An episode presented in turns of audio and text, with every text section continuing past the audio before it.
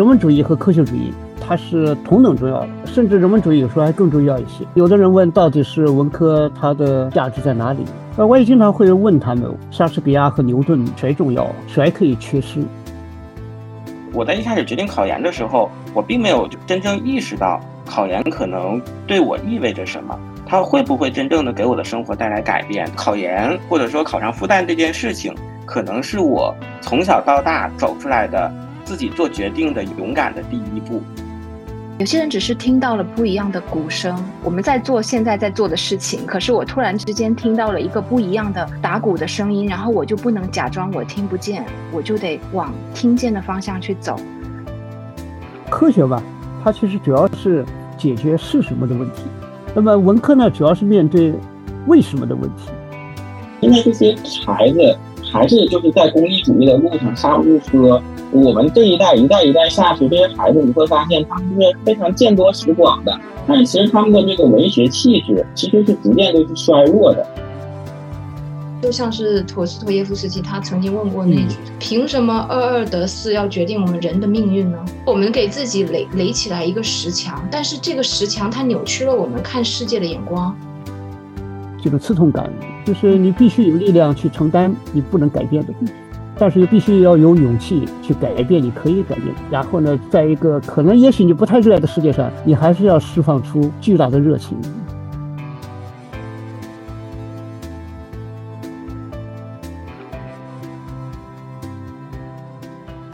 各位听众朋友们，大家好，这里是涟漪效应。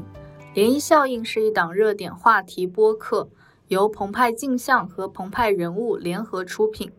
关注现象背后的故事，热点之外的冷思考，在观点和故事中看见真实世界的悲喜欢忧。我是澎湃新闻镜像栏目的编辑林柳毅，也是本期播客的主持人。我是本期节目主持人方毅，也是澎湃镜像栏目的实习编辑。整个三月其实对于考研的同学来说都是比较焦灼的。在二月和三月，关于考研的话题也一直冲上热搜。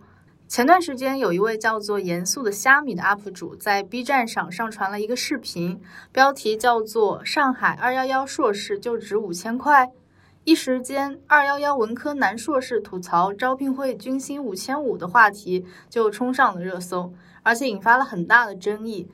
很多网民都表示理解，每一年的文科考生拼尽全力，千军万马过独木桥，最终获得了硕士学位，但在毕业求职的过程中，却无法获得一种和他们的努力相匹配的经济回报。这种落差非常容易理解，但也有另外一种声音认为，这是一种文科生的好高骛远和眼高手低。其实这两年，关于文科无用的论调一直没有消散，还在不断的被大众讨论。去年夏天，中国网友一直在讨论三年内就业率没有达到百分之六十的专业到底应不应该停招。轻视人文学科的现象也不仅仅是在国内出现，也是整个英国教育系统的一个通病。英国高等级继续教育大臣米歇尔·唐兰他表示，那些无法让学生找到工作或者继续深造的课程，对花费了大量精力的学生和纳税者来说都是一种失败。除了在国内有这样的相关新闻之外，我们也看到了像《纽约客》最近发布了一篇报道，叫做《英文专业的终结》。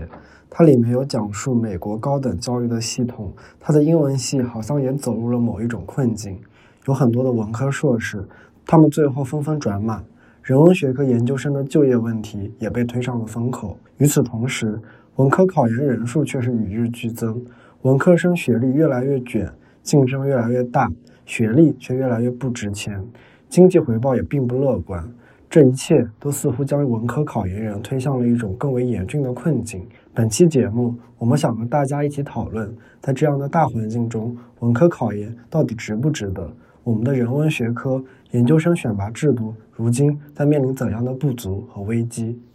同时，也作为深受考研折磨的人，我们也想一起聊一聊，在考研这条路上我们的一些经验和困惑。本期节目，我们邀请到了三位嘉宾，首先是六战考研上岸复旦大学的玄雀同学，大家好，大家好。其次是毕业十年离开外企，继续选择深造的写作者龚万莹女士，大家好，呃，我叫龚万莹，以及复旦大学人文学者，被誉为年轻人的心灵导师的梁永安老师。大家好，特别高兴有这样的机会，一起来分享我们考研的心情，也去讨论讨论关于考研的各种问题，这个很难得的机会。可以简单的先介绍一下自己的经历。其实呢，我在大学毕业的时候。一五年那个时候，并没有就是想过要考研这条路。呃，当时呢，其实也很迷茫，也不知道自己该去干嘛去。其实那个时候我也面临着一个困境，就是呃，文科，尤其是中文系文科，毕业之后，哎，究竟能做什么工作呢？究竟能干嘛去呢？想过广告，想过文案，然后想过去学校里面当老师。但是走了一圈之后呢，我当时其实是一个就是很有这个社很社恐的一个人，你知道吧？就不管做什么。就临到了，我都不愿意去，也不愿意去拥抱社会。有一个同大学的同班同学跟我讲了，说平时也看你在空间呀、朋友圈呀写一些东西，觉得你还蛮喜欢给别人去写故事、讲故事的。那你就考一考淡大学的个创意写作专业吧。从那一刻开始呢，就是我就就是哎呀，对这个考研这件事情就上了心。第一年、第一年、第二年的时候是在家里面备考的。第二年进了复试失败之后。我就到了这个呃上海来备考，又考了大概三次左右，最后呢，在这个第六次考这个专业的时候，就是上岸了。我觉得我自己考研呢，一开始可能是为了逃避工作呀，或者是不愿意就是过早的进入社会呀，有这个文学的这个梦想啊。但是我觉得考了六年之后，其实这一切的激情和这个情感都从我的这个生命里面消失了。我觉得这个考研变成了我的一种习惯。你知道吧？就是每年到了九月份的时候，我就在想，哎呦，我今年要考研了，这就好像我就每一年的一个任务一样。其实也也挺遗憾的，因为我今年就我自从上了岸之后，呃，去年九月份的时候，我忽然间觉得自己就失去了目标，就各种问题又都出现了，就就就很奇怪。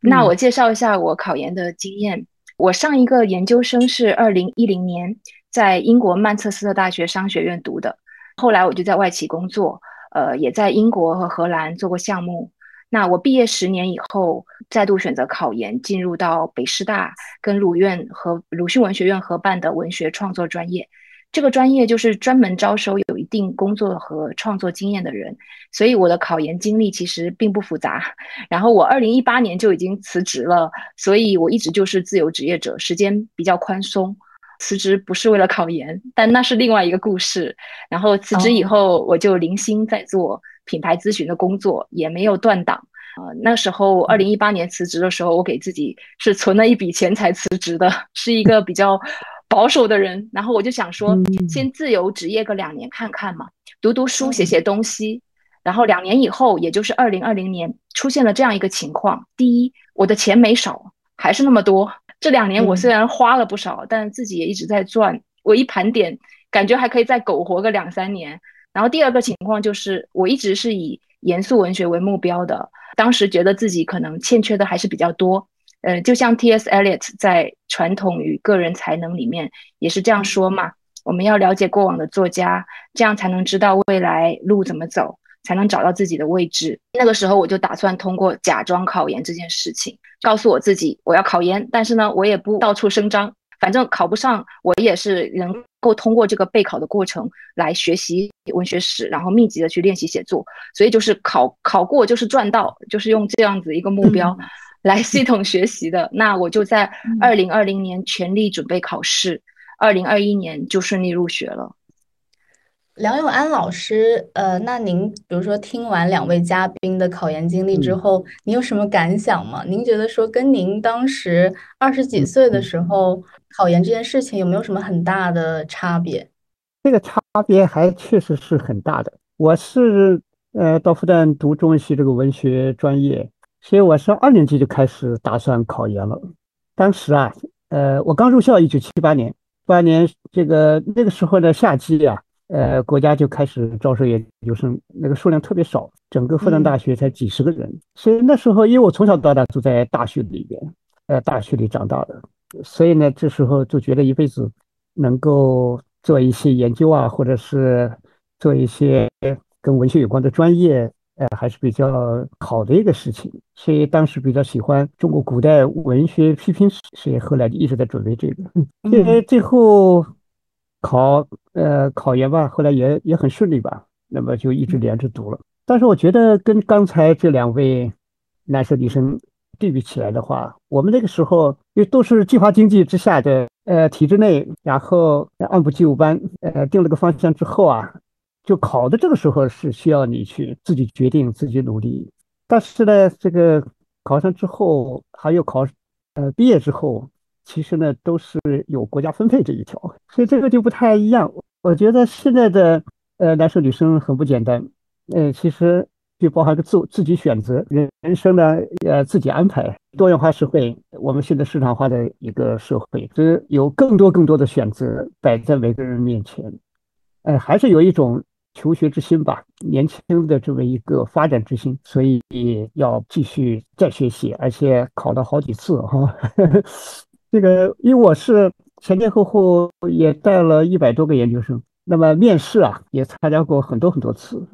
就感觉到这其实是个挺不容易的事情。因为从我的总的体会来看，就是读没有读研究生啊，对一个人来说啊，嗯，还是非常非常重要的。所以考试的时候呢，下决心的时候也不一定能够真正体认到这个重要性。但是读了以后呢，就不管付出了多少艰辛，但是一般来说就没有后悔的，是吧？除了我们请到的两位嘉宾之外呢，我和柳一我们也都是经历过考研的人。那我的话，我是去年考了一次研，在在面试的最后的阶段就没有通过，很遗憾被刷了下来。脱产又准备了一年，现在还。还处在一个悬而未决的状态。我的话，我是其实我也是第二年才所谓的上岸的。我我是在本科是在一个艺术类院校吧，也就是大家所说的双非院校，然后上岸九八五研研究生，很符合这种标签下的一种经历吧。然后其实我们的考研经历应该都不是，包括选确应该都不是太顺利。然后所以我们会有很多的经验和困惑吧。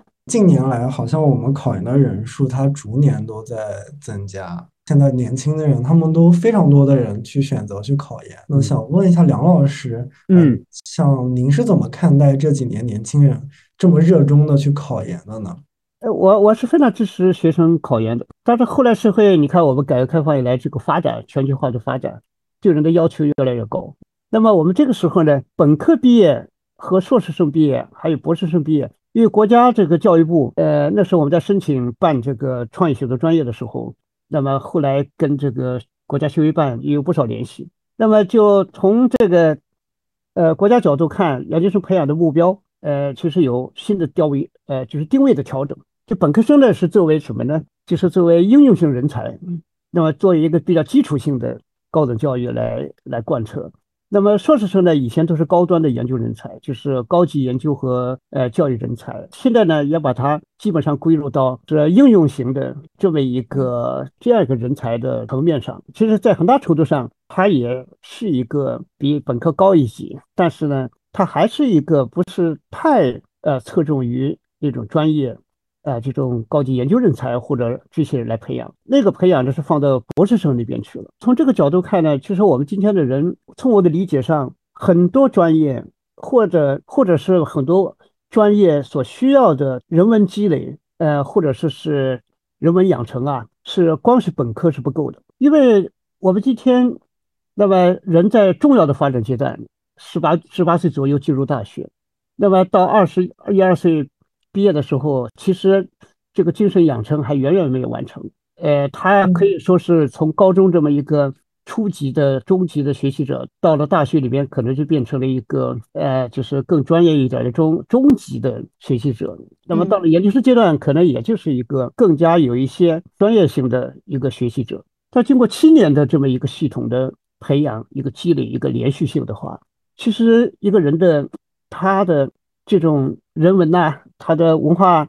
呃，视野啊，他的这个那种呃个性啊，等等各个方面，他就有了一定的形成了。嗯，其实这个放入社会之后呢，跟社会就不是一个被同化或者怎么样的这样的一个过程了，就是他自己也有也有自己的坚持。总的来说，还是一个全面性人才的培养。那么这样，呃，这个意义就非常大。个人来说啊。可能他的根性，他的那种文明的一种气质，可能就更更加的坚固一点吧。后面呃，你会感觉到自己的研究生读的非常的有价值，是吧？呃，对自己生命发展非常有推动。从高中进入到大学，我觉得大学它更像是一个。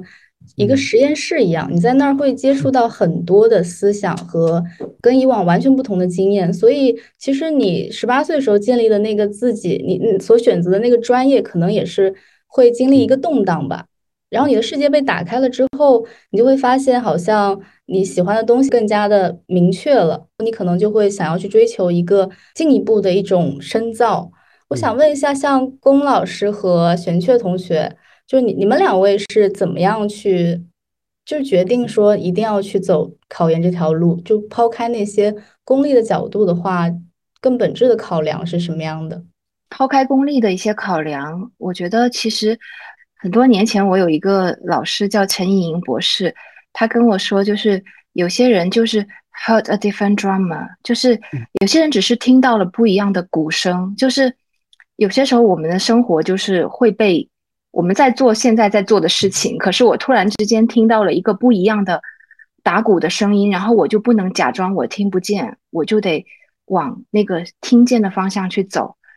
也是因为自己觉得自己想要在文学这条路上走得更远一些，然后我也比较了解自己能够成长最快的方式是什么。我认为是有一个学习的环境，一个学习的框架。因为考完研，你读到研究生之后，它等于就在在你的这个人生路上塞进去一个三年的框架，可以跟着这个框架去学习，然后你有一个学生的身份。其实这个本身是能够帮助我很多。我认为我是因为我需要帮助，所以我我才要考研。我是蛮相信学校，因为它必然按照它的招生简章，它会提供我这些环境也好、师资也好、学习的内容也好。但是我并不是说。去迷信学校，或者是觉得说我考上了这个研，然后这个学校就要对我负责一辈子，因为我只是找到了一个学校，像是一个合作的伙伴，但不是找一个爹或者找一个什么别的东西。所以说，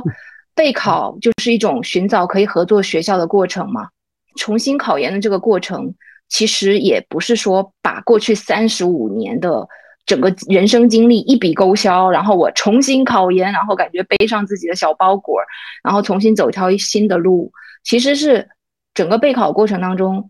过去的那些东西和积累，并没有与我为敌，而是反过来帮助我考研。就是那一些学习的经验，那些管理时间的经验。反正我本来也不是一个很勇敢的人嘛，所以说，因为有过往的积累，才让我可以选择这条想走的方向。事实上，我对学校这样一个定位，所以会让我不介意我在四十五岁的时候再去读第三个研究生，或者是在更更年纪更大的时候，我只要想读，我那时候还能做到，我还想做，我就去做。那考不上就拉倒。玄雀学长，抛开这些功利的因素之外，你最开始考研是出于什么原因？实际上是这样的，跟很多就是千千万万的这个大学生一样，本科的时候呢。我觉得本科这四年呢，呃，如果用一个词来形容的话，就是迷茫。在本科这四年里呢，我好像是有一些变化的，但是又感觉不到自己的变化在哪里。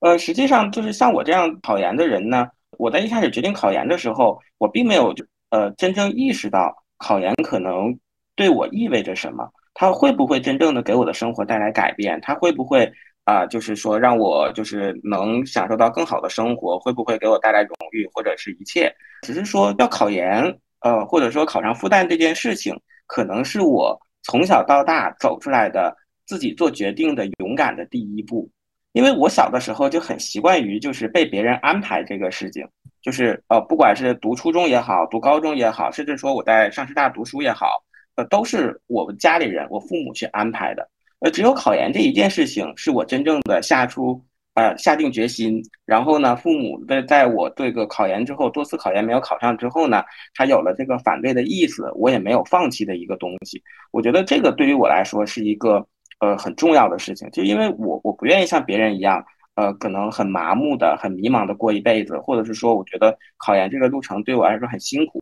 啊，我考一考试一试我就放弃了，给自己的失败找理由。我我觉得考研对于我来说，它其实它代表了一种够给自己这个人生带来一些变量的一些可能性。它真正的就是让我觉得我是为了自己而活着的，我能够自己去抓住自己的人生，我能够自己去决定自己的人生。而且在这个考研读研的这个过程当中，其实我这也是一个自我规训的一个过程。呃，像以前在这个大学呀，或者是高中时候，呃，我身上的一些啊这个缺点，呃，我觉得在这个考研备考的过程当中，我是逐步逐步一步一步的将它们改掉的。所以其实考研对于我来说，呃，结果当然很重要，就是呃，我我我一直都想要去考上复旦，而我确实也考上复旦了。这结果对于我来讲很重要，但是我备考了这么长时间的过程里头，每一年每一个缺点的这个改变，呃，一次次让自己变得比前一年更好，我觉得这个对于我来说也是很重要的。刚刚学长说的有一点我非常认同，终于有一个有一场考试可以把自己命运把握在自己手上。因为我本科学的专业不是文学，我本科学的是会计专业，就因为这个专业自己不是特别喜欢，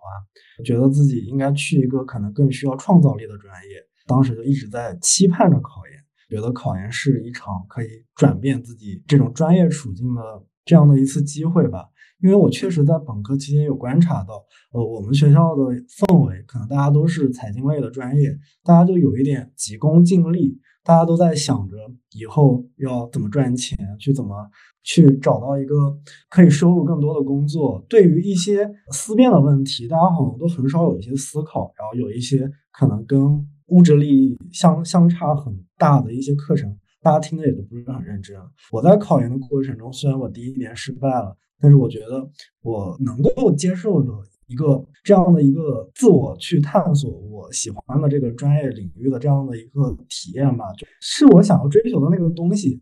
我也想分享一下，就刚刚大家都说到，其实，在考研过程中那些比较过程当中比较美妙的东西。我比较认同玄雀说的，你对自我的一种掌控感，我觉得它可能甚至都不是一种一种结果论的东西，而是有点像是一个一个游泳的初学者，他刚刚开始去适应水，就说你跟自我之间建立那样的一种，你感受到自己的能量以及它的力量，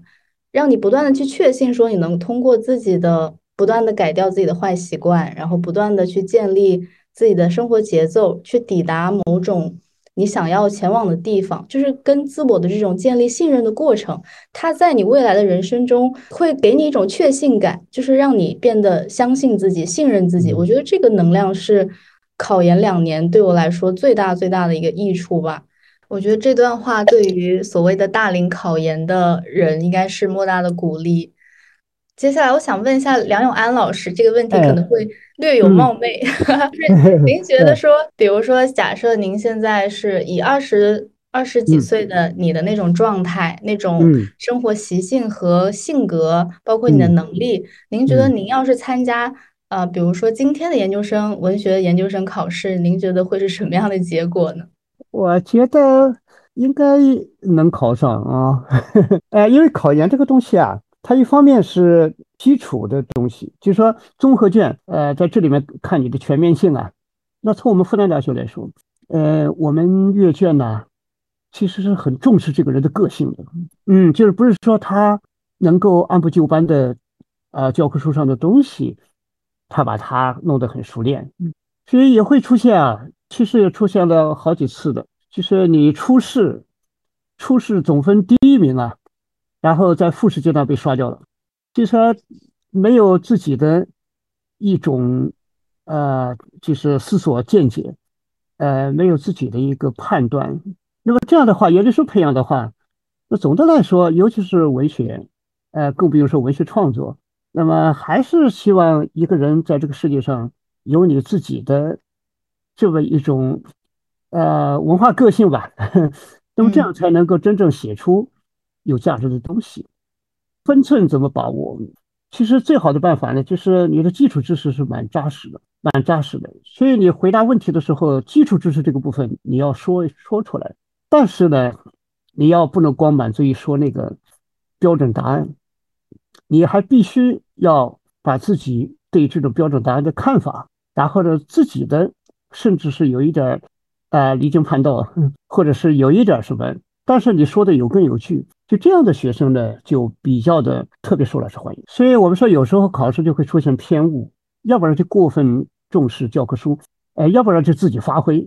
所以这样的话就很吃亏。这个，所以我想，为什么我觉得我，呃，因为我从本科时候到确实也重视这一点，就是你要基本功要好好的磨。你像这个《诗经》啊，这些学习的时候，我我像我学的时候，一开始是不看译文的，就看原文，拿个本子啊，自己哪怕不太懂，也把它把它转译成现代白话文，然后再对照，哎，再对照，然后对照之后，我看看对不对。但这个过程呢，就呃锻炼很大。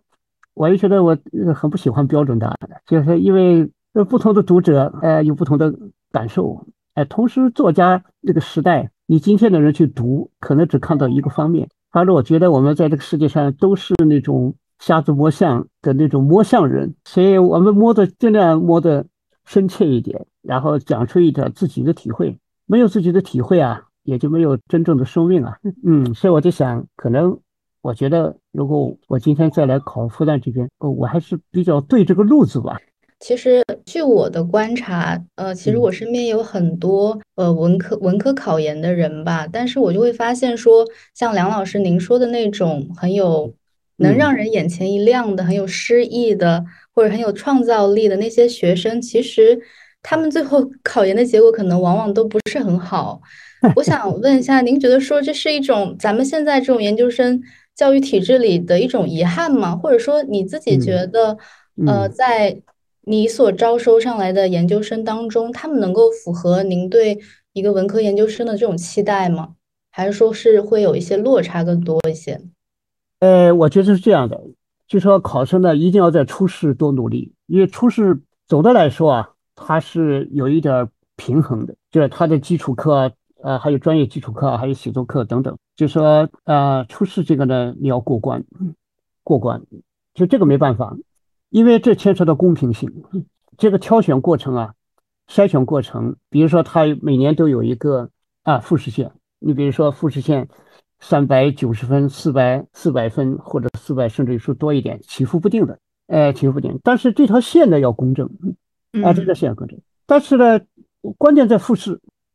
就是复试的时候可不可厉害了，就这个时候面对面，面对面呢，呃呃，老师呢，其实总的来说还是非常希望看到一个很有文学希望的学生。有的考生，比如说我们一般是按照百分之一百二十来画这个复试线，呃，招十个来了十二个，那有时候呢会多一点。那么你来了以后呢，哎呀，出现了不少次啊，就是初试的最后一名被录取了。那么在他前面的还前面好几名的，呃，甚至是更更前面的都被淘淘汰掉了，是吧？这个时候可以看出，因为直觉上可以感觉到这个学生他的这个呃文学的这样的一种内在的啊那种生命力如何，是吧？他的一种呃文学的呃那种素质呃禀赋如何？你像有一年有个有个女学生，哎，她就是最后一名。进入复试的排位最后一名，哎呀，结果她讲起为什么搞文学，讲她去川西草原，哎呀，跟藏民在一起的时候，后来这种放牧的时候才感觉到那种文学啊，它其实跟万物生灵啊，万物生长，文学就像牛的眼睛，就像羊的叫声，然后晚上傍晚骑着马，跟这些羊群牛群一起这个归归归家的时候。啊，这个是好像一切都回到生命，好像重新开始。就是他讲的比我讲的好得多，这讲的很真切，就想说是这种人生就像这样打开，然后能够用笔把它写出来。哎呀，然后呢，哎，等等等等，就大家觉得他的分数不是最高，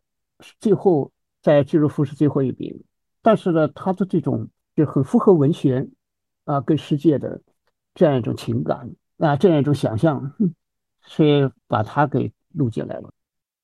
想问一下玄雀学长，就是你在呃考研的六年的期间，也进过三次的复试嘛？就是你从考生的角度来看，你是如何看待复试这一场选拔的呢？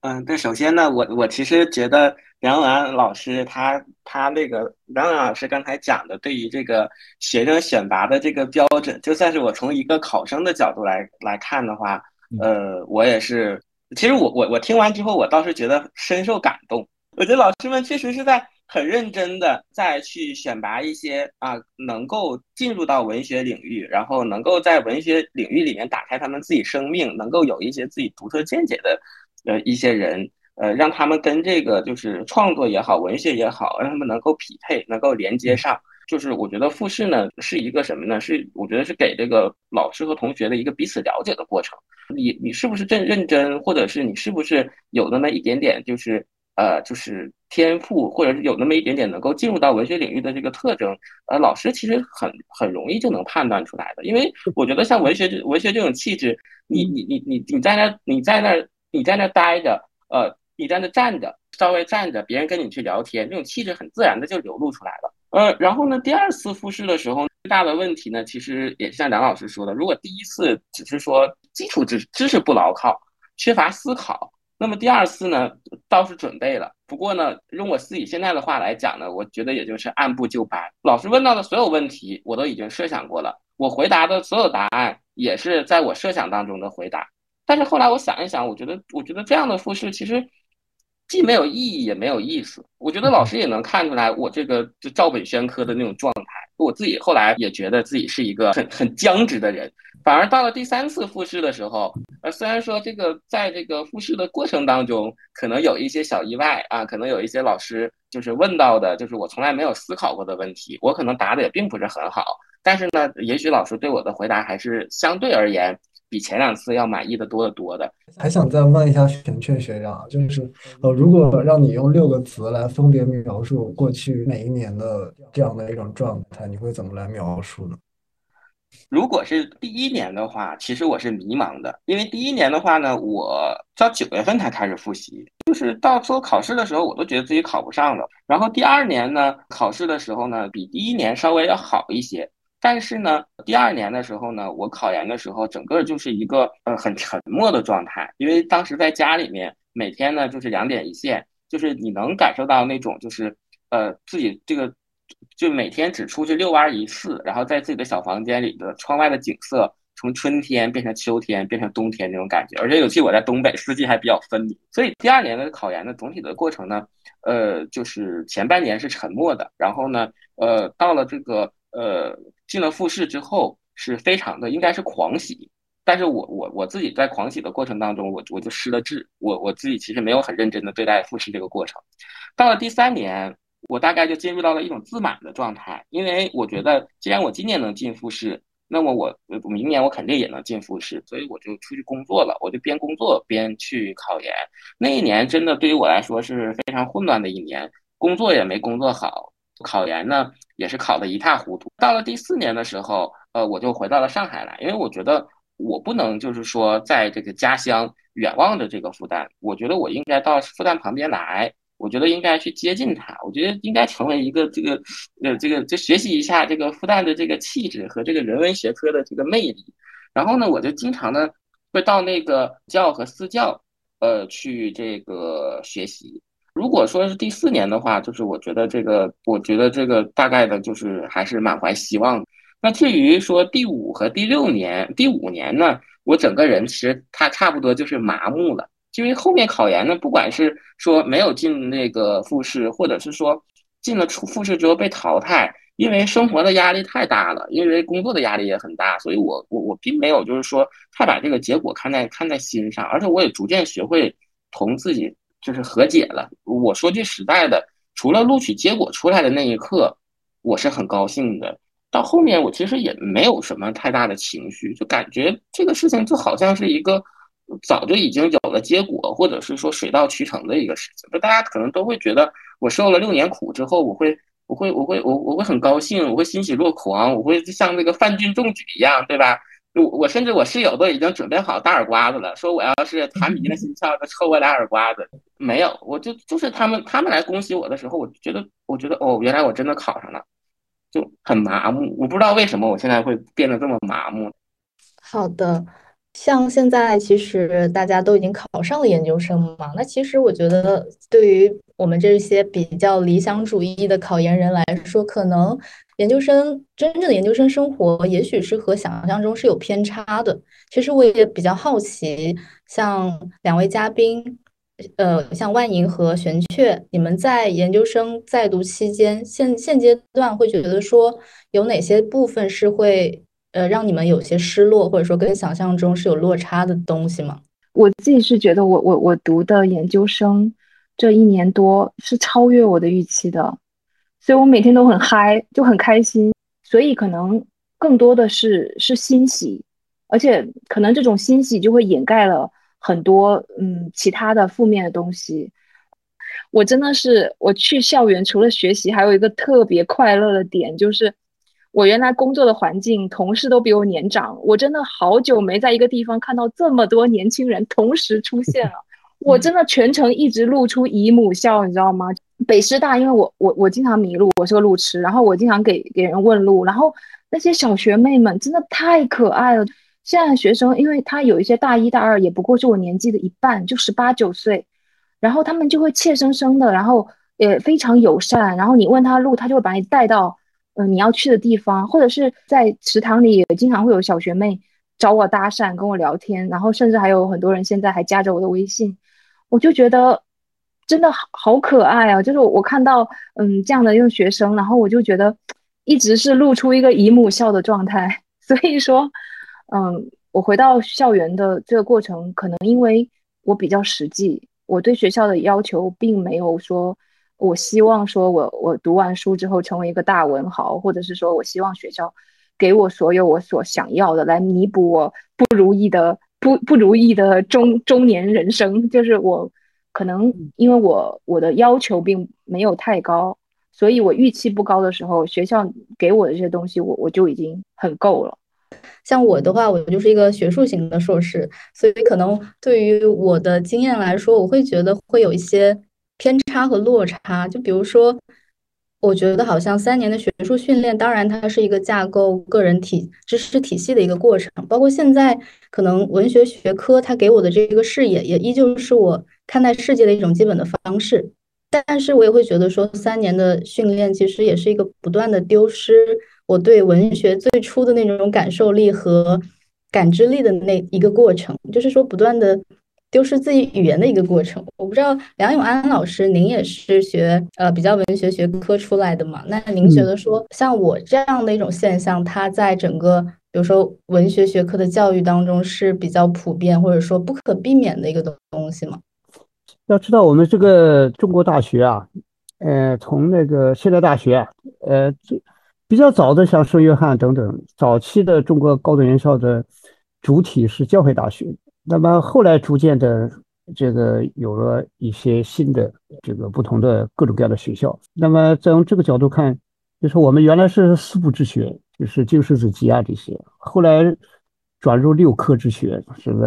啊物理啊，什么然后呃化学啊等等这些。所以在这个部分啊，就说我们比起可以说。这个历史啊还比较短，所以这个我们对学生的培养，这个到底应该是一个什么样的体系？其实始终是在一个起起伏伏，有有一点这个实验性，有点实验性。所以学生到底，呃，我们很难说是期待，就是说一个大学它有非常非常是温润的系统的，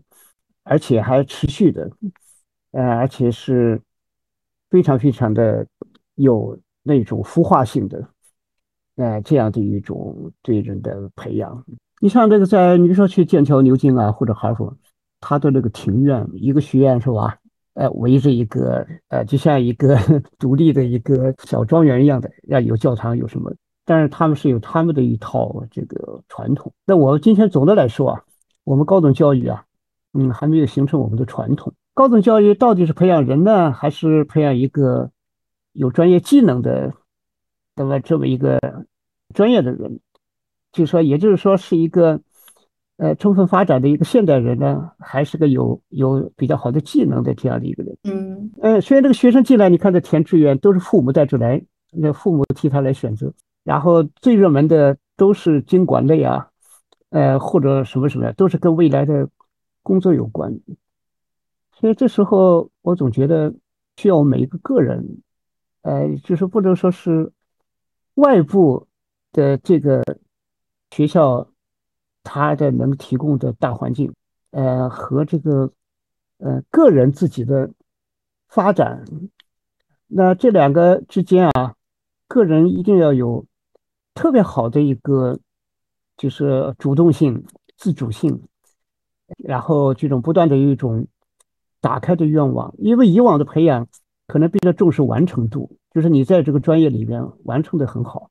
学科学习成绩都很好。但是呢，我们普遍的还是缺乏一种人文养成里边的展开度，而造成了我们今天社会上很多人。看着样子还挺能干的，但是其实呢，呃，展开度是远远不足的。思维方式啊，感受的方式啊，行为的方式啊，价值观呐，啊，游戏规则，呃，那种人类性啊，万物众生的他的那种价值啊，等等这些方面啊，确确实是还，呃，还呃是个明显的弱项，所以也就是跟我们这种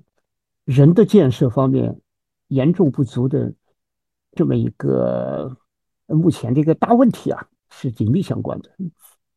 所以我就想，可能我们今天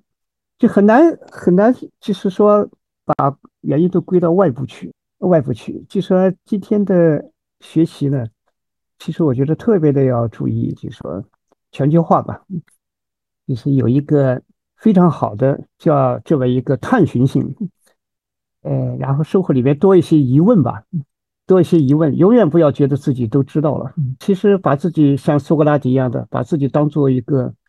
最无知的人，那么然后你按照本心去好好的去学习。那同时学习又不是客观的，就是学习本身呢，我们觉得它要跟人生的一个落点有关系。我觉得从我的理解上，人来到这个世界，首先一点就是不是因为你来到这个世界才有这个世界，实际上这个世界原来就在，它就那个样子。然后你是来经过了它，所以你不能说是外部的世界让你失望，它为什么不是我希望的样子？这本来就不是你希望的样子，是吧？但是另外一方面呢，其实我们也能做一点改变。就这个世界还存在很多问题。其实人生，我觉得就是来做一两件新事儿。所谓的新事儿呢，就是就做一两件能解决一点点啊，让世界更公正。或者让世界更温暖一点一点点的事情，而这个事情又是你内心呢，因为你的气质或者你的天赋或者你的心灵路程使你产生的一种特别性，你热爱这个事情，就内外结合啊，那就可以。所以大学阶段呢，研究生阶段，就如何给自己体会自己到底热爱什么，这种热爱面向世界又能有什么价值？尽早的有明白这一点，这时候就要特别好的组织学习，因为你明显会发现自己知识欠缺，能力欠缺。你比如说，你要去想少数民族文化，你比如西南地区我比较熟悉，大量的少数民族地区农耕文明都在消失啊，都在这个青年人流逝啊，然后大量的那种经济作物占了上风，那么很多传统的东西也在嗯文明的各种因子啊。是大量的衰减，那么你想去做一点儿啊，这样一种很有价值的一种历史性的事情，那么这时候你会发现，你可能呃民族语言也不懂，呃那里的民俗也不懂，哎是如何如何？我这让我想起那个欧洲大学，以前的那些为什么教会大学很多学科都是教会大学开创出来的？那很早的时期，因为要派传教士，比如说要去非洲。那么首先一点，语言学你不了解人家语言，那么就培养语言技能。那么还有民俗学啊，还有民族学，还有历史学，哎呀，还有包括他的自然地理等等这些。所以一个人一旦有了方向，知道自己未来这今生想做一点什么，然后迅速就会发现，马上就会知道自己缺什么。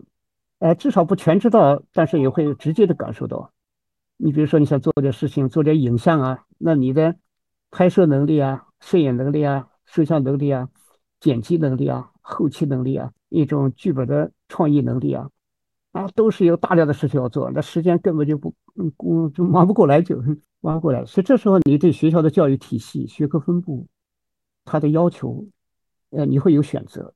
所以你就不会要求门门都优秀，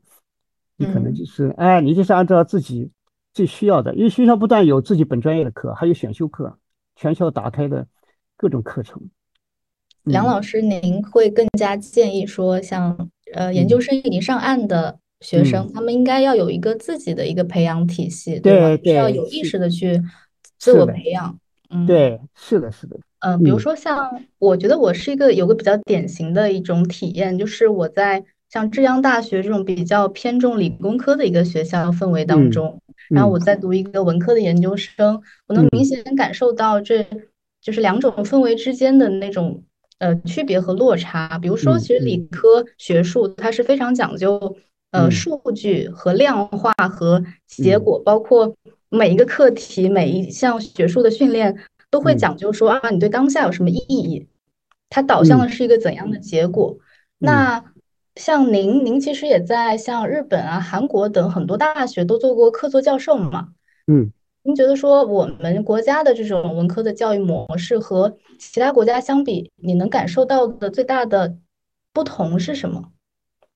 这是很复杂这个事情，它不是说那种。呃，逻辑的复杂什么的，因为文化传统、文明发展的轨迹都不一样，不一样。那么，其实呢，人是既有呃生物性的生命，他有那种衣食住行的需求。简单的说，就是有他的物质需求。但另外一方面，又是个精神的生命，所以他也有他的这种情感啊、思想啊、呃意识啊、动机啊、欲望等等的。所以，呃，物质的这种建设。呃，就是包括经济建设等等，和人的建设啊，呃，其实是两个，呃，是都是要呃双轨制，其实都很重要。那么也就是说啊，我们说从文文化上说啊，就是人文主义和科学主义，它是同等重要的，甚至人文主义有时候还更重要一些。因为有有有时候，嗯，有的人问到底是文科它的价值在哪里？其实。呃，我也经常会问他们，我说你们觉得莎士比亚和牛顿谁重要，谁可以缺失？其实我们是一个人从小就听故事、文学啊，各种历史啊，其实你无形中在受呃文科的这样一种熏陶、一种馈赠。但是呢，因为它是有很大的无形性，无形性，所以说就觉得有形的东西，哎呀，房子啊、汽车啊什么的，好像看得见摸得着，而那个无形的呢，好像就，哎，好像似乎是可有可无的样子。其实呢，这是我觉得是一个大问题，是个什么大问题呢？就是我们的发展阶段，发展阶段因为农业社会生产率极低，所以呢，人和自然环境的相互交换效率，就是投入和产出之比啊，其实是差距不太大，啊，差距不太大。那么，是这个时候呢，人这种旧石器时代、新石器时代，都是几百万年、几十万年的这个这么一个遗传。那么再加上我们以前缺衣少食，经过了一个贫困时代，所以人呢就有一种饥饿后遗症，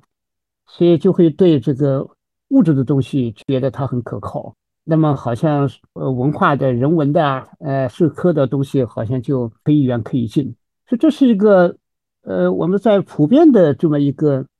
精神状态、文化状态之下的一个非常大的一个呃未发展或者后发展。或者说是缺少发展的领域，所以这样的话就会造成我们今天有网上有时候会看到的啊，有些人觉得哎呀文科没用，其实呢时时刻刻在，你比如说经济学，啊，你比如说我们现在的这种呃社会建设，整个社会的啊改革开放是什么啊是什么？其实也就是一个伟大的社会改造，这都是文科啊，这个当然也有经济发展，所以就是我说就在理工科里边。它科学吧，它其实主要是解决是什么，是什么的问题。那么文科呢，主要是面对为什么的问题。所以这里边有这个一种呃知识性，但是还有价值，有价值判断，有关于人的。你说，对于人来说，最根本的是理解我们生命为什么活着啊？生命到底是什么？这是最根本性的问题。那还是人文社会科学。在反人类有史以来一直在反复的探讨的，反复探讨的，所以所以就是人不等于物啊。你说很多人呢就走不出这个迷迷呃误区来，所以就就就会把人给看成一个机器啊，只看到一个它是一个生生产线上的一个什么，所以这就是我们今天文明发展啊程度还在很多方面，呃还呃还没有充分发展起来。所以我看到我认识一些艺术家。他们就很感叹，就是他们的美国同行画一幅画，比如说卖几万美元，呃，房间里你说美国人家里平均每家挂全国啊，平均下来每家挂三十三幅画。你看以色列这么一个国家，平均每年人均读书是六十六本，哎呀，这些东西都差距很大。我们国家去年的，你看前天发表的二零二二年的中国读书报告。那个报告发的就是各种指标指标报告，中国人平均的图书拥有量是每人才四本，所以这个就所以人没还没充分的在精神上、意识上、文化上，其实走还没有充分的走入现代阶段，所以人呢就是只有什么呢？可能就是比较单一一些吧。那么还处在要走出温饱，其实，在很大程度上已经走出来了，但是意识没跟上，所以这样的话。大学教育，它本来是应该在很大程度上，它是应该是一个让人更全面、更有这种哎丰富的人文关怀的人。但是呢，这方面呢，我们受整个社会大环境的影响，还是功利主义、物质主义哎这种导向啊，还有优绩主义等等这些导向，还确实还是比较明显的，是吧？还是明显。想问一下万莹学姐，就是您目前现在就读的文学专业，接受的是一个文学上的教育，那和之前您在商学院就读的体验相比，呃，您觉得在培养模式上有什么样的区别呢？嗯，好的。但是我刚刚听梁老师讲的，我热血沸腾，我可不可以先回一句，回应一句？梁老师刚刚讲的真的太好了，就是，嗯嗯，因为很多的时候，我我们这个世界的标准现在是更加去看重那所看得见的，然后我们去数算那些所能够数算的数字。但是就像是梁老师刚刚讲的那个话，就像是陀思妥耶夫斯基他曾经问过那句，就是凭什么二二得四要决定我们人人的命运呢？嗯，是的，是，就是我们给自己垒垒起来一个石墙，但是这个石墙它扭曲了我们看世界的眼光。它遮蔽了我们，所以我觉得听得很激动。培养模式上，我还想要再再 call back 到那个刚刚梁老师呃在前面几个问题中提到的，就是说培养模式其实最终是说，它究竟是我往里问，是我一作为一个学生，我来这个学校我要学什么，我要怎么学，还是说我们要向外去问，就是说这个学校。他给我什么？他有没有给我？我没有达到我的预期，这个学校做错了什么，或者没做够什么？我觉得可能这两个问题是同时要问的，但是很多的时候是一个内在主动性的问题。就像是玄雀，玄雀他这么多年他准备考研，他是很明白他要考什么。包括梁老师刚刚讲的，也是一个学生，我们作为个我的一个内在主动性，嗯，究竟是否存在？那回到一个我过去读的商学院，我读的商学院是在呃曼彻斯特大学。那确实在英国的这种培培养的教育的模式里面，它很多的就是像是一个，特别是商学院，它像是一个大的一个资源集散地，就是像是一个瓜果蔬菜什么都有的一个菜市场。但你要自己冲进去，你要买，说我今天买番茄、鸡蛋，然后我要做一个番茄炒蛋，是这样子的。所以说，他会给你很多的自由度。什么课你可以选，然后你要学什么，你可以去跟老师讨论，然后以及会有很多的这种呃小组的讨论，你们要自己真正的去呃研究当地的某一些，比如说呃零售的品牌，然后做你自己的一个方案。那培养模式上面，嗯，现在现在我的学校也是一样，就是说百分之五十的学校的体验是要靠我们自己去创造的，当然会有一些强制性的课程。比如说，你要写得出论文，论文的规范是什么？该怎么样去做？就这些课都是要上的。比如说，我要学习那那一套批评的语言，这些是我我所不能擅不太擅长的。那经过这个课程，我学会了，这是强制性的内容。但也有一些内容，比如说我们会有一个作家课，这个比如说上上学期我我们见到了余华老师、苏童老师，嗯，就是所有这些。呃，大的作家或者是诗人，像兰兰呐、王嘉欣呐，还有一些编辑。那我们怎么学这个课？如果老师过来讲什么，我就听什么，然后我记一下就完了。但是这这就结束了。可是这不是这样的。为什么我的老师们他们要设计这样的课程？他们就认为知识其实对于写作者来说不一定是第一重要的。你更多的是我们把这个行业里面做的最好的人，这些写作者。带到你的面前。这时候我们观察每一位老师的出场方式，我们观察每一位老师是怎么样去备课的。比如说余华老师，他就会为了备课，然后就是熬夜到 凌晨两点，然后一头乱发，头发很乱，冲进这个教室。哎，每一个老师他的出场方式就像文学人物一样，他是不一样的。格非老师是那种皱着眉头，然后就啊，这个这个这个哲学书你看过没有啊？没看过，什 么就是每一个老师他是不一样。那我们在观察他的过程当中，这是不是也是一种学习呢？所以我觉得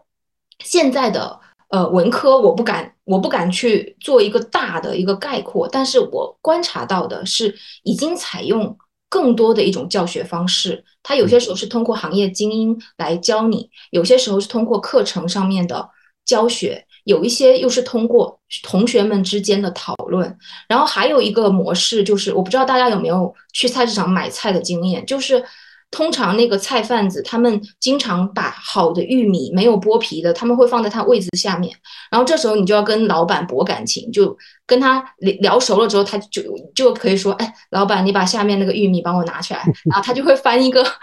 他翻一个比较新鲜的玉米给你。所以我觉得这个同样是好像是我们跟老师主动去学习的过程。就是比如说我有一个老师是写诗的，呃，是华清，呃，张清华老师。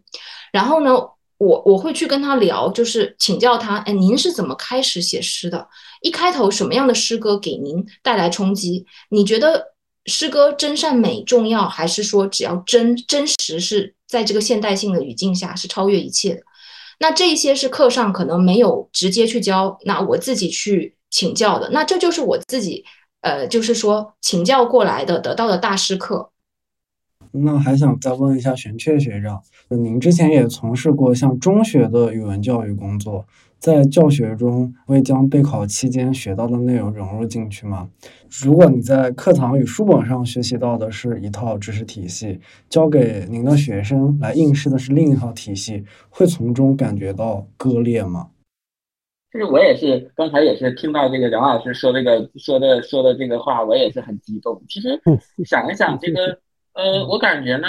人呢，就大概大家都有这种意识吧，就是人越去接近文学也好，或者越去接近文明也好，其实他会对现有的这个体制，他会对那些智库、对那些规矩教条，他就越具有一定的这个反叛性。所以呢，嗯，实际上呢，就是我跟我我我，在我看来呢，我觉得就是我所学习的研究研究生的备考体系或者是课程体系。跟这些应试教育的体系实际上是两种东西，这前前后后的目的也不一样，整体的教学方式也不一样。但是呢，我觉得我很幸运的一点就是，我其实是在上海呃从事的这个语文教育的工作。我觉得这个上海的这个语文学教育，其实它已经是很包容了。他跟我那个时候比起来，学生在高中的时候，他可以了解桐城派，他可以了解这个见人妻子，他也就可以看到很多。哲学的观点、文艺学的观点，还有这个创作论的这个观点，可以去鉴别小说和散文的这个真实与虚构的这个界限。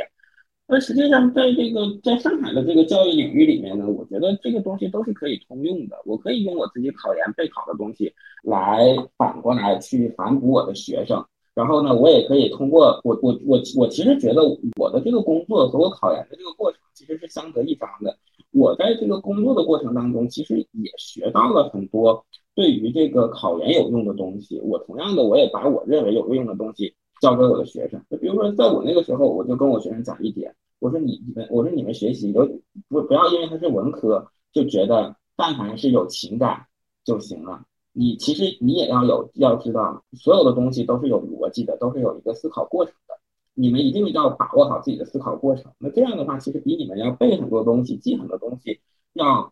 好很多。但是呢，我我我说句实在的，我自从考上了这个复旦之后，我觉得我自己就已经开始跟原有的那个教育体制开始已经割裂了。因为具体的体现就是，就是我越来越觉得这种应试教育里面的这个文学，其实它并不并不是我们所要去追寻的美好的这个文学。我甚至觉得，如果一个人他高中的时候，呃，就对文学感兴趣，那他绝对不是因为说他那个语文成绩好，或者说只看到语文书啊，只是说做语文试卷成绩高，呃，才得来的。我觉得，我觉得，我觉得这种对文学的兴趣是虚假的。你知道吗？所以我我我在想，我说我们现在这些呃孩子，呃有还是就是在功利主义的路上刹不住车。我们这一代一代一代下去，这些孩子你会发现他们是非常见多识广的，他们也读很多书，也学很多知识，但是其实他们的这个文学气质，呃，这个其实是逐渐就是衰弱的。而我在想着，是不是也是跟这种这个应试教育这个走向这个走向这个走向新的这个极端，走向新的这个智库有关系？所以说，在这个割裂过程当中，我觉得我越来越不适应这种。我觉得这个文学的教育、文化的教育，还是要下沉到这个高中。初中小学，甚至这个我说人生的这种前半个人生的这个阶段的，我不否认。我觉得现在的应试教育体系，尤其是上海的应试教育体系，它其实是尝试着要兼顾这个选拔效率和这个呃素质培养的这个过程的。但是我觉得这样还不够。就我现在带过的这个学生来看，我觉得他们身上的这个文学气质，还有对这个世界、对生命力的这个感悟，其实比我当时的同届同学是要低很多的。我觉得他们是没有人生、没有生活的。他们身上虽然说他们现在长得比以前也高了，他们穿的也好，家长也给他们良好的教育，但是他们心灵是匮乏的。你就跟他们聊天的时候，你觉得他们就是聊不出那些能让你感动、让你真实的东西。所以说，这种割裂感让我在在教学上，我觉得。越来越没劲，就我已经考虑到我要放弃自己的教育事业。谢谢玄雀，像梁老师，您也是一个教育行业的从业者嘛？像玄雀说的这种感受，你会有吗？就是觉得学生可能一届跟一届他们的差别是越来越大的。想问一下，您在这两年的就是研究生的招生当中感受到的生源，或者说呃学生素质上有没有什么比较大的差别？总的来说啊。世代交替啊，就这个文化和文明啊也在变化。比如说十几年前，呃，十几年前的学生的他的这种对于社会啊、对于世界啊，就这些理解里面，就是那种宏观叙事啊、呃，家国情怀啊，各个方面等等，就是包括写作的题材啊等等，可能还有比较多的有一些带有一些大的价值探索啊，还有一些呃，还有一些情怀等等。但是社会在变化中啊，这个变化中呢，实际上有另外一个东西在出现，就是我们前方空白很多。因为社会在十几年前的格局下，你还可以看到一个大车轮在一个轨道上，因为那时候的全球化，呃，过程显得还朝气蓬勃，所以人类呢在构构造自己的神话的时候。还是有不少对于这种人类命运共同体的乐观主义，是吧？呃，还有不少这个对于物质不断增长，呃，然后世界不断的这个跨入一种更好的文明状态的信心。随着这些年的很多很多变化，所以这个变化里边呢，我们说前方啊，呃，就有很多错杂，就有很多呃未知。这种，所以这些年大家对于不确定的这种感受就更强烈了。其实这是一个呃逻辑，从逻辑上看，历史逻辑上看，这也是一个很大的历史进步。就说这个也是一个未定性里边，给每个人也提供了很多新的呃往前面去发展的那一个余地。所以这这现在可能就需要一种什么呢？就需要一种。一个人吧，可能还是需要一种行动力吧，需要一种这个在行动中去寻求这个答案，或者说不是答案，或者寻求一些新的打开吧，新的打开。就从这个呃角度看呢，可能现在的文学创作可能更有一些自发性，但这个自发性呢，不是不是农业社会那种自发性，有点那种模式化。现在的呢，可能更加的发散。就是更加的有对微生活的这样一种渗透，哎，就说我们今天的时代很难进入一个概括的时代，太多样、太复杂、太变化太快，所以还不到，还没有一种沉淀的啊这样一种时空。呃，就是这个学生呢，普遍的来说啊，其实呃，对于生活，一方面呢，就是做一个个体，就是还原到一个个体对于这个生存的感觉。但是另外一方面呢，我觉得还是需要加强一个东西，加强一个东西，就是加强什么呢？就是我们任何一个人，就是在这个时代里边要有点文学啊，我觉得是特别需要一种沧桑感的，就是说他不能是在一种光是在肌肤感上，在一种这个呃直接性的感受上去写作，要求还是比较高的，就是说它它是有一种对人类这种生存呢，对整个的群体、对社会的这种变化的这种刺痛感。但是呢，刺痛感里面不是一种单纯的否定文学，就是我们说在古希腊斯多葛主义有一句话非常适合文学，就是你必须有力量去承担你不能改变的。但是又必须要有勇气去改变你可以改变的。就说这个地方啊，就怎么去认识更深切的认识历史，更深切的去呃面对现实。然后呢，在一个可能也许你不太热爱的世界上，你还是要释放出巨大的热情。那么这这一个精神的张力啊，就是从我的总结上，我觉得就是用悲观主义的眼光去看这个世界，但是要用乐观主义的精神。去投入这个世界，所以这时候呢，文学里边才会释放出一种能量、一种力量，呃，一种力量。这个就既不是简单的那种理想主义，但是呢，又不是那种苍白的、无力的那种漂流啊。以前的学生呢，可能他比较的，呃，有一些大的情怀或者什么，但是可能对现实的，呃，这种呃直面，或者说那种对。全球化生存的，呃，那种深度的那种艰难体会还不够。那今天的呢，可能就更加的能看到一些无奈，但是呢，恐怕另外一个面上向前打开，愿意去过一种可能不合理的生活的这样的一种力量哈，呃，恐怕也需要加强哈，需要加强。那梁老师，您刚刚说到说学生身上的那种沧桑和刺痛感，嗯，可能跟考生们他们的个人经验的丰厚程度是有关的。据您的观察，您觉得说那些在社会上经历过一些阅历，然后再回到校园的孩子和，比如说可能呃直接保研成功的那些文科学生，您觉得他们之间有没有这种差别？啊，那差别就很大了，差别就很大了。这个有一番社会经历啊，所以他回到学校的时候，这个知识就不再是纸上的了，那么作品也不光是纸上的了，就是他有很多自己的体会了。一三年、一四年、啊一五年、一六年这样的一些学生，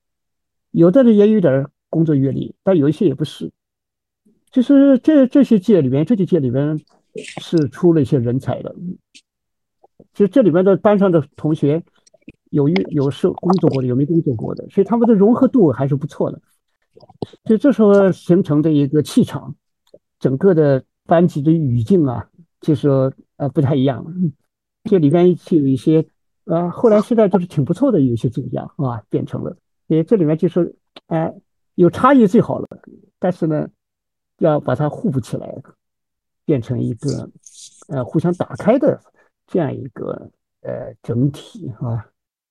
想想问一下玄雀学长跟万莹学姐，就是你们在平时的呃读研期间有没有发现，就是考研的同学跟保研的同学之间有明显的差异呢？有过工作经验的学生跟还没有走出校园的学生，呃，你们觉得有没有一些特别不一样的地方？嗯，我觉得，呃，就我我觉得，我觉得其实从我的同学这个角度来看，因为我们这一届的这个考试呢，说实在的，应届第一年考上的这个学生真的是寥寥无几，在我知道的人里面，基本上是没有的，大家好像都考了至少两次。呃，然后呢，主要就是说一说保研的同学吧。呃，我觉得保研的同学就是，呃，对于我来，我我来我来看，我觉得他们身上。最大的一个特点就是他们很有活力，他们对于学习新知识，对于学习这个呃这个新事物，他们是充满了这个精力的。你会发现他们就很热衷于去参加学校里面的这个各种各样的活动，然后呢，他们会去啊听各式各样的课，然后他们会更习惯于与这个学生们去交往，融入到这个社会群体当中。但是，个考研进来的同学，尤其是多年工作考研进来的同学呢，就呃，气质上可能会不太一样，嗯，他们呢就是学习呢就更注重效率性，就比如说这个课程，如果他觉得呃对自己可能帮助并不是很大的话，他可能会选择去做一些对自己有意义的事情，而且他们其实我觉得跟这个学校的整体的这个活动生活还是有一定的距离的，那就可能已经没有办法，就是在呃很短的时间内重新融入到这个校园的这个呃氛围当中了。然后从写作的角度来讲也是一样的。如果如果让我去说的话，我觉得保研上来的同学呢，他们的作品呢，都充满着这个乐观主义，洋溢着这种乐观的这种精神。这一看，你看到就觉得，哎呀，就是年轻人啊，意气风发啊这种感觉。但是考研上来的人呢，考研上来的同学呢？相对而言，就是写作的风格总体上来讲还是有一些悲观主义的，而且呢，就是因为就是大家的各自在社会上的经历都不同，所以这些伤痛啊、悲观的来源也不一样。你就会发现，看他们写的这个东西呢，能打开一个很不一样的世界。我觉得我们这个专业，呃，单是读书或者是单是听老师去讲解写作的这个知识是不太行的。我觉得大家还是有一定的社会经历之后，可能写出来的写出来的东西可能会更好一些啊。当然，这个好其实也不是就是说就是说由我去判断的。对，我觉得保研同学的学习能力都是很强的。呃，保研同学们他们的这个呃就是本科的教育多数也是很很优秀的，说他们的学习能力啊也非常的强，而且他们的见解啊见识见识也很广，呃见解也很独特。有时候我也就是很希望向这个呃这些同学去学习一下这种思考的能力。我觉得我自己就是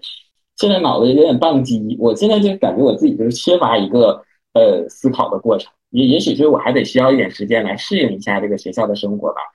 嗯，我觉得这个问题对我来说可以替换成就是呃就是一路在学校里学习的同学跟在有社会经验再进入学校的同学有什么差异？我这个专业呢是文学创作，就基本上是有一定创作经验的人。然后我同时有一个跟我们一起上课的另外一个专业叫文学创作与批评，那些呢就是都是从学校一路就保研啊或者什么这样上来的，都都是在校园里面的这些同学。那他们可能很多都是零零后啊，或者是九零后啊什么这一些的。我是非常的，我刚入学的时候就被这些就是保研的同学，或者说直接。呃，就是一一路学习上来，同学给震撼到了，因为我们有一个课关于学术规范嘛，我们会学大量的就是非常优秀的这种文学的论文。那我就听看到这些年轻的同学们，他们就是学识之深厚，让我自愧不如。就是哎，精神分析方法呀，女性主义的分析方法呀，就是各种方法，他就是感觉挥舞着许多很趁手的工具，而且他们得心应手。我觉得这个就是我所欠缺的。我虽然在备考过程当中有所学习，但是没有像他们，就是可能有四年，已经有四年的中文系的一个一个基础在了，所以我肯定跟他差距是非常大的。然后其他跟我一样有工作经验再进来的同学，都会有这样子的一个感叹，就觉得可可以跟他们学的东西太多。所以，呃，在这个阶段，我写很多论文的时候，我也会去请教他们。对于这些就是。九零末或者是零零零呃九零末的这些孩子，我我自己印象中，本来还是我小时候我对他们印象就是他们就是小婴儿啊，然后刚出生啊，我我那时候小时候抱着他们就觉得啊这些软软的肉，不要把它不要把它摔到地板上，然后结果一转眼他们已经成了了不起的大人哎，这些是好的，因为我觉得它可以拓宽我们分析一篇文章的各种的能力，而对于我来说比较野生。一旦到了下学期，我们有一个原点阅读，那是什么课呢？就是我们要读大量的经典的呃，就中短篇，比如说《呼兰河传》，比如说《潇潇》。在我们在读《潇潇》的时候，我们的生命体验，我们读读《呼兰河传》的时候，如何通过一个孩子的眼光，却看到的是很多的痛苦。小团圆媳妇她的泪水，她那个头发，她她被剪去的头发，就这些东西，可能。更加有生命体验或者虚长几岁的有工作经验再进来的人，他或许能够体会的东西会更深。所以，我们又在原点阅读这课上，稍稍又找回了找回了我们这个年长者的一些自信。所以，总而言之，我觉得。是会有很多不一样的地方，但就像梁永安老师说的那样，其实它是一个非常好的资源。不同的年龄的人在一起的时候，如果我们更多去互相请教，不论是在学习上还是在创作上，都会是一个非常好的互补。还有一个问题啊，就是其实我们的请到的两位嘉宾，像万莹学姐跟玄雀学长，都有脱产考研的这个经历嘛。我和柳毅呢，我们也有一个脱产的过程，所以想问一下万英学姐跟玄雀学长，你们觉得你们在脱产的那段时间，你们的生活是什么样子的？或者我跟柳毅可以先聊一聊我们脱产的时候的一个生活状态。不知道大家会不会有这种经济上的压力？我先说吧，就是因为我去年第一年考研的时候，本来就觉得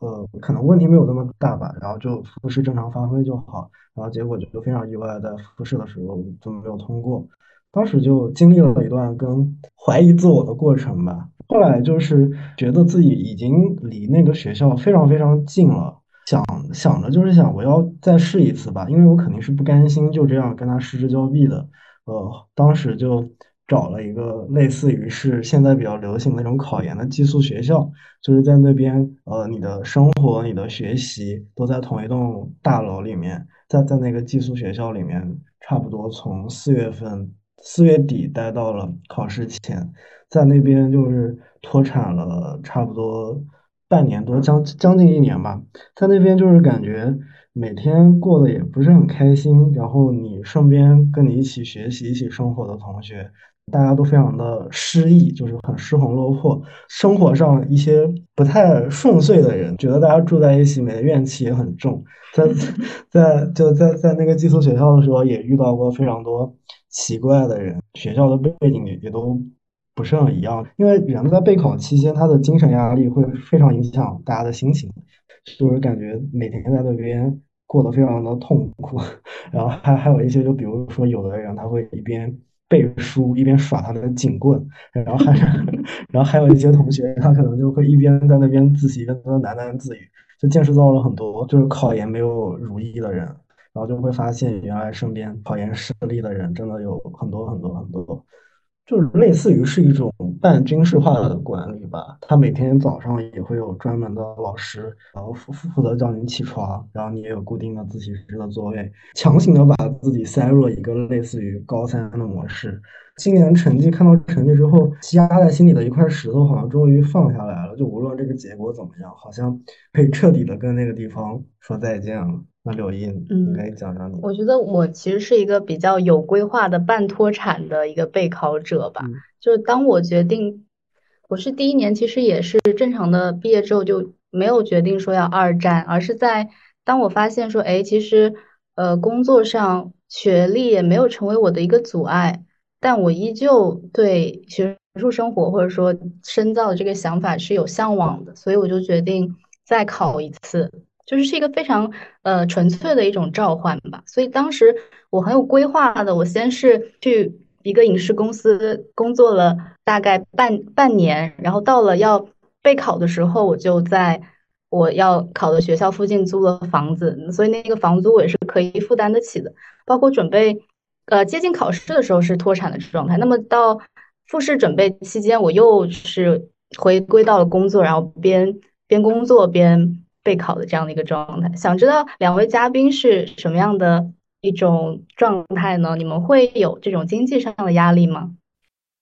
我我先说一说吧，因为我工作了大概是三年半，包括现在虽然在学校里上课，但是我周末的话也会去兼职工作的。我我我讲句实在的，其实我的经济压力还是蛮大的。我不工作的话就会很焦虑。其实我也很羡慕很多同学周末可以出去玩，很羡慕他们。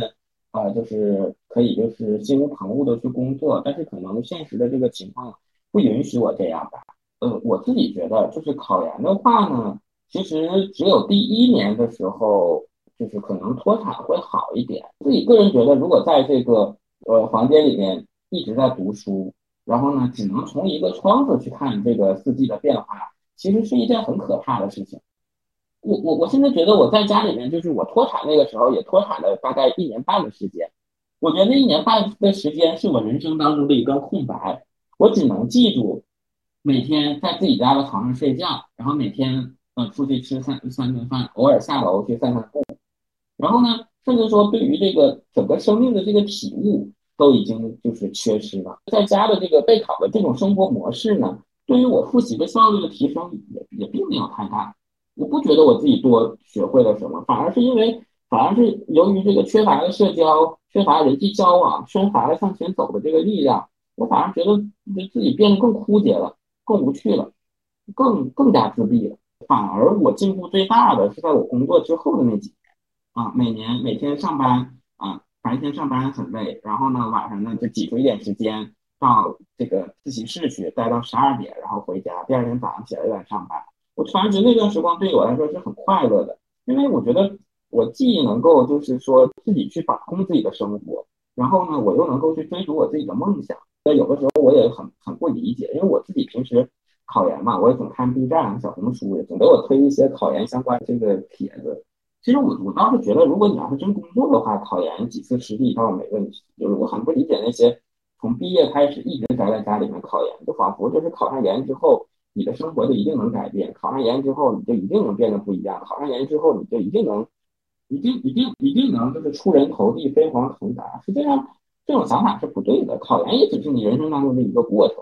它不见得就是说真的能对你的生活产生这么翻天覆地的这个改变的啊。然后呢，你可以说为了考研而吃苦，但是我觉得其实你考研的过程当中还是做一个就是独立的人吧。如果你，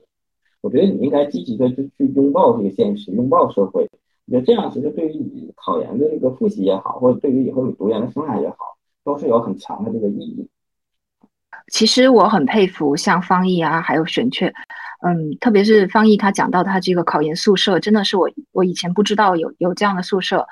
我觉得，嗯，对于直接去考文科的研究生的同学，我都觉得很了不起，因为他们可能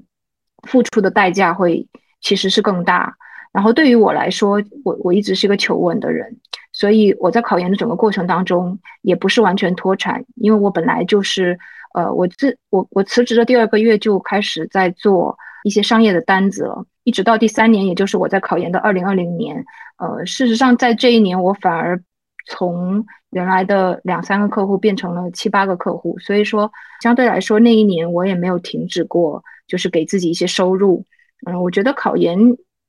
怎么样，心态好就怎么来。呃，对于我我这样一个求稳的人来说，我有收入的话，我会考研会更安心，会考得更好。然后，所以说我我还是会持续的去去接单。那我觉得这个是我有幸运的成分，嗯，因为过往的一些同事对我的相信，还有就是一些客户对我的相信嘛。所以说，其实也是我刚刚说到的，就过往的人生在帮我做铺垫。因为我原来一直就是斜杠人生，所以说，呃，我在做外企的工作的时候，我我偶尔也会有一些额外的一些单子。所以我现在考研的时候也也是如此。然后，但是我觉得很重要的是，我自己要分配一个权重。对我来说，究竟什么是最重要的？一定是在那个阶段，考研或者说文学创作对我来说是最重要的，一直到现在也是如此。那么商业的赚钱，它更像是一个托盘，它能够帮我把我内心所想要的这些珍贵的东西，把它放在这个托盘上。就像是《傅雷家书》里面有讲过，就是孩子瞧不起金钱，不解决任何的问题。所以，可能对我来说，我一直就是希望自己能够，呃，就是用用最短的时间可以有有一些商业的单子，但是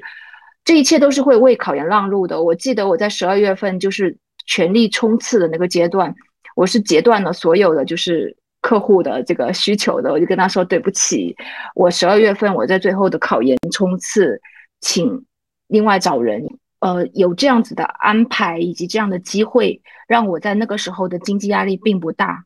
但是呢，随着读研的这几年，包括整个大的经济环境，我确实也是在这些年，我会发现有一个下降的趋势。包括我把更多的重心放在文学上之后，我商业的收入已经是目前也是在变少。那这个对我来带来的这种害怕是真切的。我我我我不能说我不害怕。我看着存款下降，有谁能不害怕呢？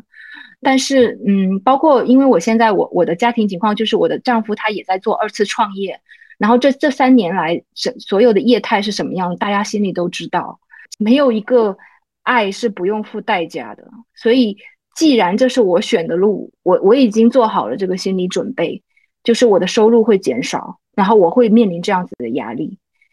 经济上的压力，我觉得好像是每一个文科生初入社会的时候都会都会遭受的一件事情。很想问问梁老师，您是怎么看待现在文科生出来的薪资非常低，然后可能甚至无法去帮助他们去兑现一种体面的生活。您怎么看待这种社会现象？这里有个问题，就说人其实在这个自己的工作的发展或者事业，甚至说事业的发展里边，就他有个最基本的背景，就说你的生活的幸福幸福点在哪里？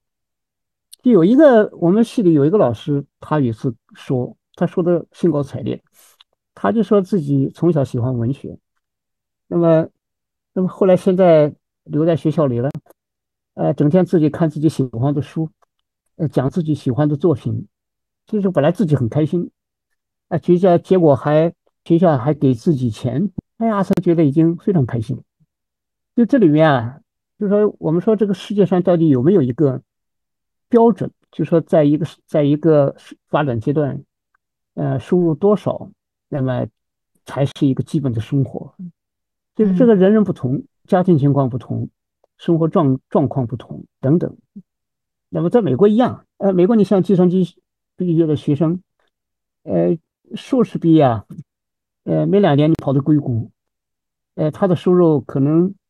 呃，真的是，呃，大概也就那么呃几年两三年，就超过哈佛的文科教授。这个那哈佛文科教授，如果你能拿到。十八万美元一年的话，那就很不错了。但是也有那个呃特别高的，那是一些特例。特例在入入行入业之前的你的一个大选择，到底是你呃你的这个呃就是价值点，你自己认为的呃人生的快乐点在哪里？就这个基本问题不解决，那么如果说是呃你想挣大钱，你跑到文学里来了。那么这个里边呢，当然，呃，你可能后面写流行小说啊，或者写什么，也可能会意外的挣了钱，但是总体总体状态啊，呃，它还是一种呃内在快乐，好吧？对，如果干任何事情都是这样，所以内内在快乐如果没有，那这个问题就很大。所以我觉得，嗯，就是在这么一个状况下，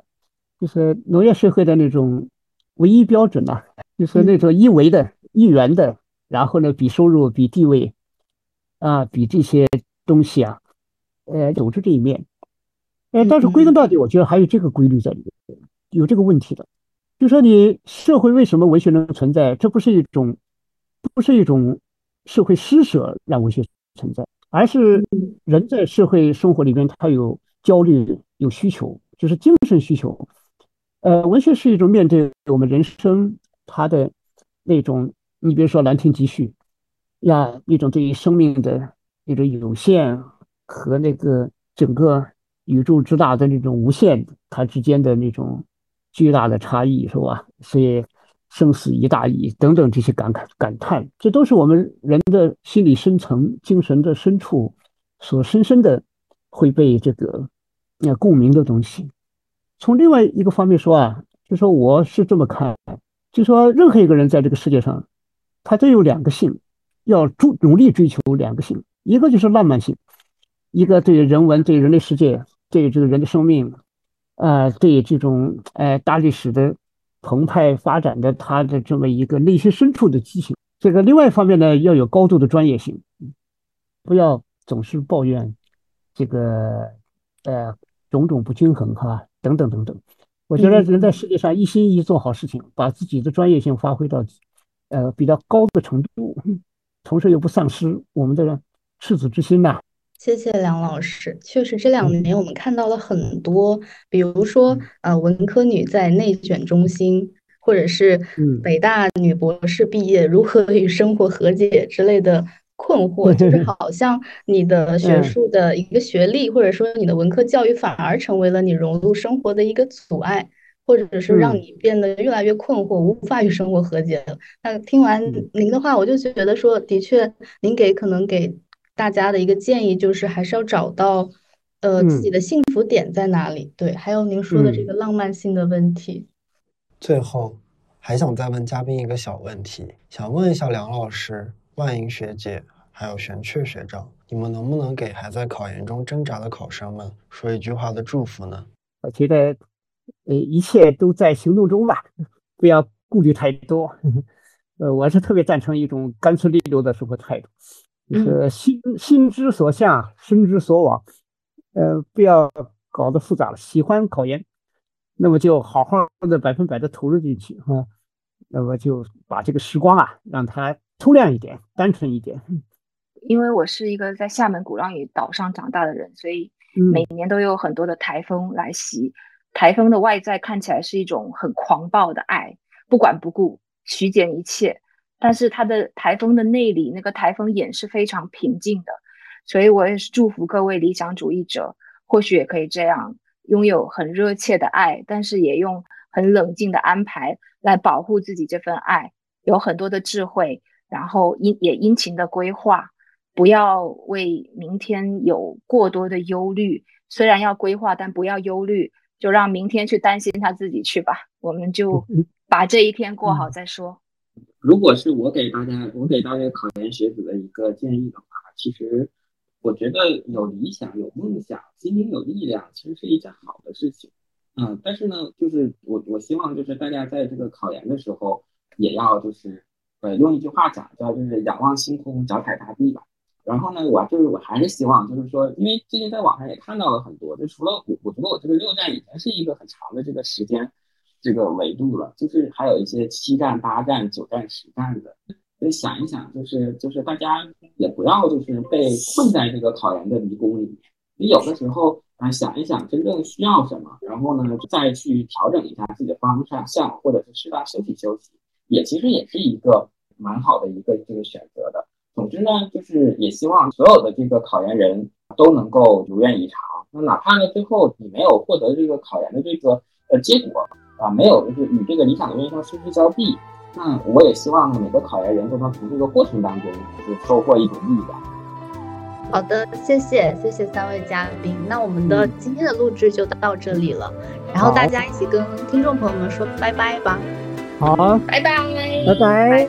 大家好，拜拜，下次再见，加油。最后是本期节目的小彩蛋，如果现在对曾经考研中的自己说一句话，你会说些什么呢？也欢迎各位听众在小宇宙 APP 本集评论区留言，写下想对考研中的自己说的一句话。我们将在三月三十一日从评论区抽出三位听众，各送上一本梁永安老师的新书《爱情这门课你可别挂科》，奖品由上海社会科学院出版社提供。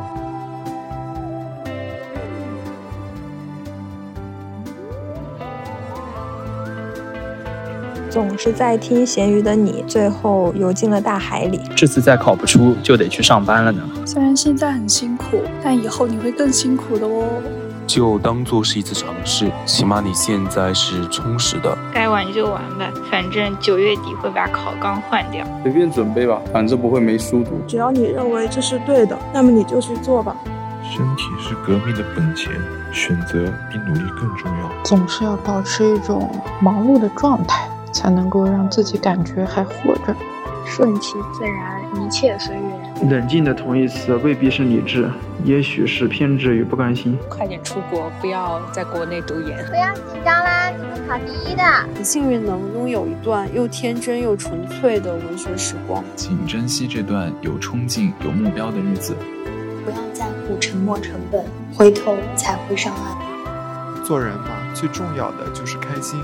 人生没有所谓的爱，每个人都有不一样的花期。学会等待，学会和解，并不需要那么在意成败，一路上看到的风景才是最重要的。其实不用那么在意结果，